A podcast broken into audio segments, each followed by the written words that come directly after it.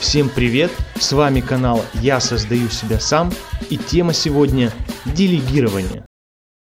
Давайте с вами разберем, что же такое делегирование. Для этого мы обратимся к словарю. Делегирование – процесс передачи полномочий или части полномочий сотрудникам. Делегирование – это способ эффективного управления, при котором происходит передача задачи, а также полномочий и ответственности на выполнение другими лицами. Друзья, делегирование бывает э, в бизнесе, на работе, а также дома. Давайте разберем поподробнее. Делегирование на работе. А, есть много примеров делегирования на работе. А, делегирование позволяет человеку, владельцу бизнеса или сотруднику, который занимает ту или иную должность, сделать какой-то квантовый скачок когда человек начинает обладать этим свойством, этим навыком делегирования, он становится на новый уровень. Объясняю почему. На примере э, крупной компании, которых э, я знал, ребят, э, они работали над одним проектом. И получается так, что у них была команда, состоящая из пяти человек, и э, два руководителя. Так вот, э, эти два руководителя постоянно э, были злые, встревоженные, недружелюбные, неулыбчивые. И всегда задавались вопросом сотрудники, почему они такие, наверное, что-то у них не получается. Но бизнес у них шел хорошо, и получалось у них все. Но была одна маленькая проблема – они просто очень много уделяли времени работе, потому что боялись дать кому-то задание, что тот, кому они дадут это задание, то есть делегирует, сделает его не так хорошо, как этот человек, да. И получается так, что они сидели до 3, до 4 часов ночи, потом вставали в 6 утра, шли на работу, потому что а, им нужно было выполнить всю работу. И они считали, что они сделают ее лучше. В каком-то плане а, они были правы, потому что все мы знаем, что если хочешь сделать хорошо, сделай сам. Есть такая поговорка. Но у этой поговорки есть обратная сторона. А, не обязательно все, что ты делаешь сам, получается хорошо. Почему? Потому что страдает много других сфер или много других подразделений на работе.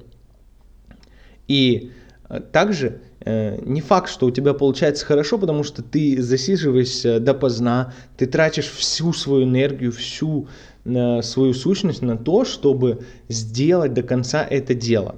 И вот этот момент, э, он как раз-таки относится к такому, что а, нужно научиться делегировать. И каждый руководитель, и каждый менеджер, да, он должен знать, что Рано или поздно, если он хочет сделать шаг вперед, если он хочет, чтобы его компания развивалась, он должен делегировать какие-то задачи.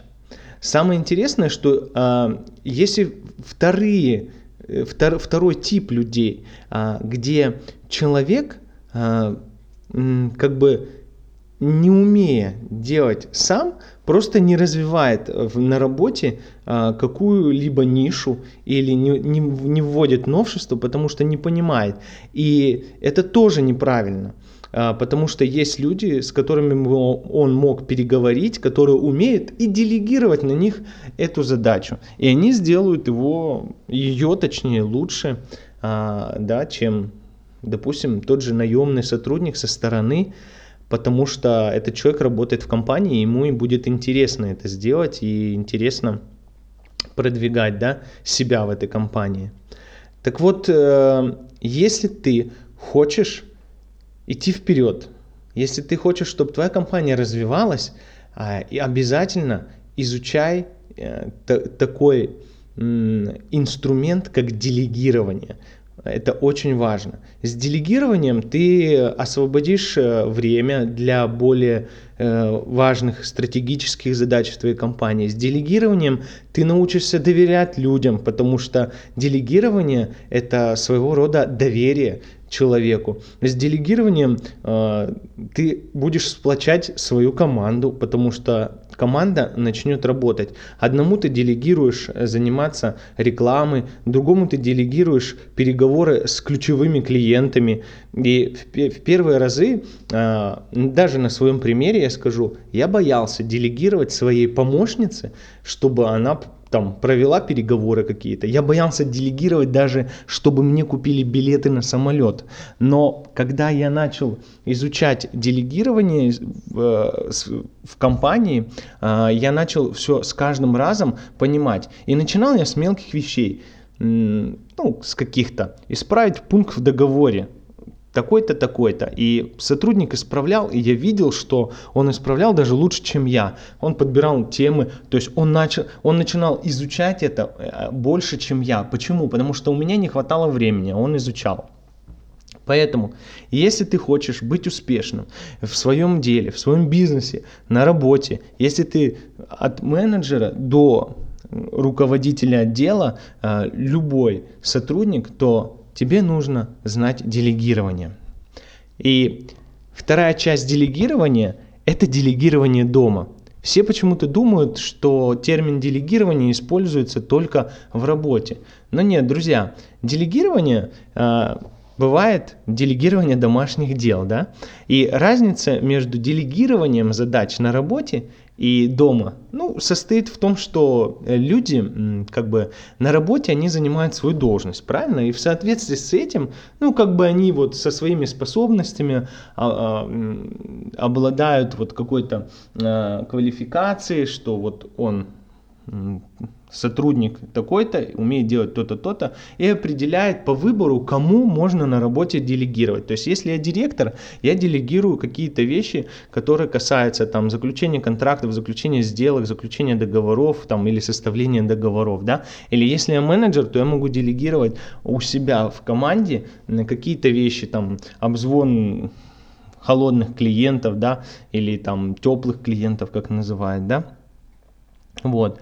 Но в семье, да, э, мы не собираемся проводить правильно какие-то собеседования, мы не собираемся выявлять потребности там э, того или иного человека и можем ли мы делегировать его, там, тестировать его и не можем уволить или заменить его, если он этого не сделал, да, это значит, что мы должны э, в семье, как, как вот делегировать дела в семье, да, это значит, что в семье мы должны делегировать дела, изучив каждого члена семьи, который у нас э, находится, да. И объясню, а вы, вы спросите, а зачем делегирование в семье? Друзья, я вам скажу, что делегирование в семье это мощнейший инструмент э, домашнего очага. Это просто бомбический инструмент домашнего очага. И, и не только домашнего, а вообще, э, так же, как и на работе, я вам говорил, да, также и в семье делегирование расширит горизонты а, вашей семьи и даст каждому члену семьи участвовать в создании вот этого этого образа семьи, э, который он представляет. Но для того, чтобы начать делегировать в семье, есть очень важный момент. А, э, ну, делегирование в семье это не означает, что кто-то взял и делегирует. Да? То есть это означает, что два человека изучают друг друга. Если это семейная молодая пара или неважно большая семья, все друг друга должны изучить. Ну, родители должны изучить детей, дети должны э, понимать, почему родители так делают, родители должны объяснить это детям, да. И после этого, как бы, понимаете, э, нужно прописать миссию семьи. Почему? Что наша семья хочет добиться, да? Что, к чему мы идем, к чему мы стремимся. И когда каждый член семьи, можно это прописать даже, и когда каждый член семьи будет знать, что он, а, для чего он это делает, да, и почему а, в семье распределяется все так, да, очень важно, чтобы каждый держал это в уме, да, то есть стратегические цели всей семьи, да, и те же самые дети, они должны понимать, что они выносят мусор или там моют машину, посуду не для того, чтобы там сделать приятное кому-то, маме, папе или э, чтобы не получить тумаков, а потому что они э, члены семьи, да, то есть одной команды, да, и что все справедливо распределяется в общей работе с целью создания общего дома, с целью продвижения к общей цели, да, но как бы э, вот это очень важно, да, и некоторые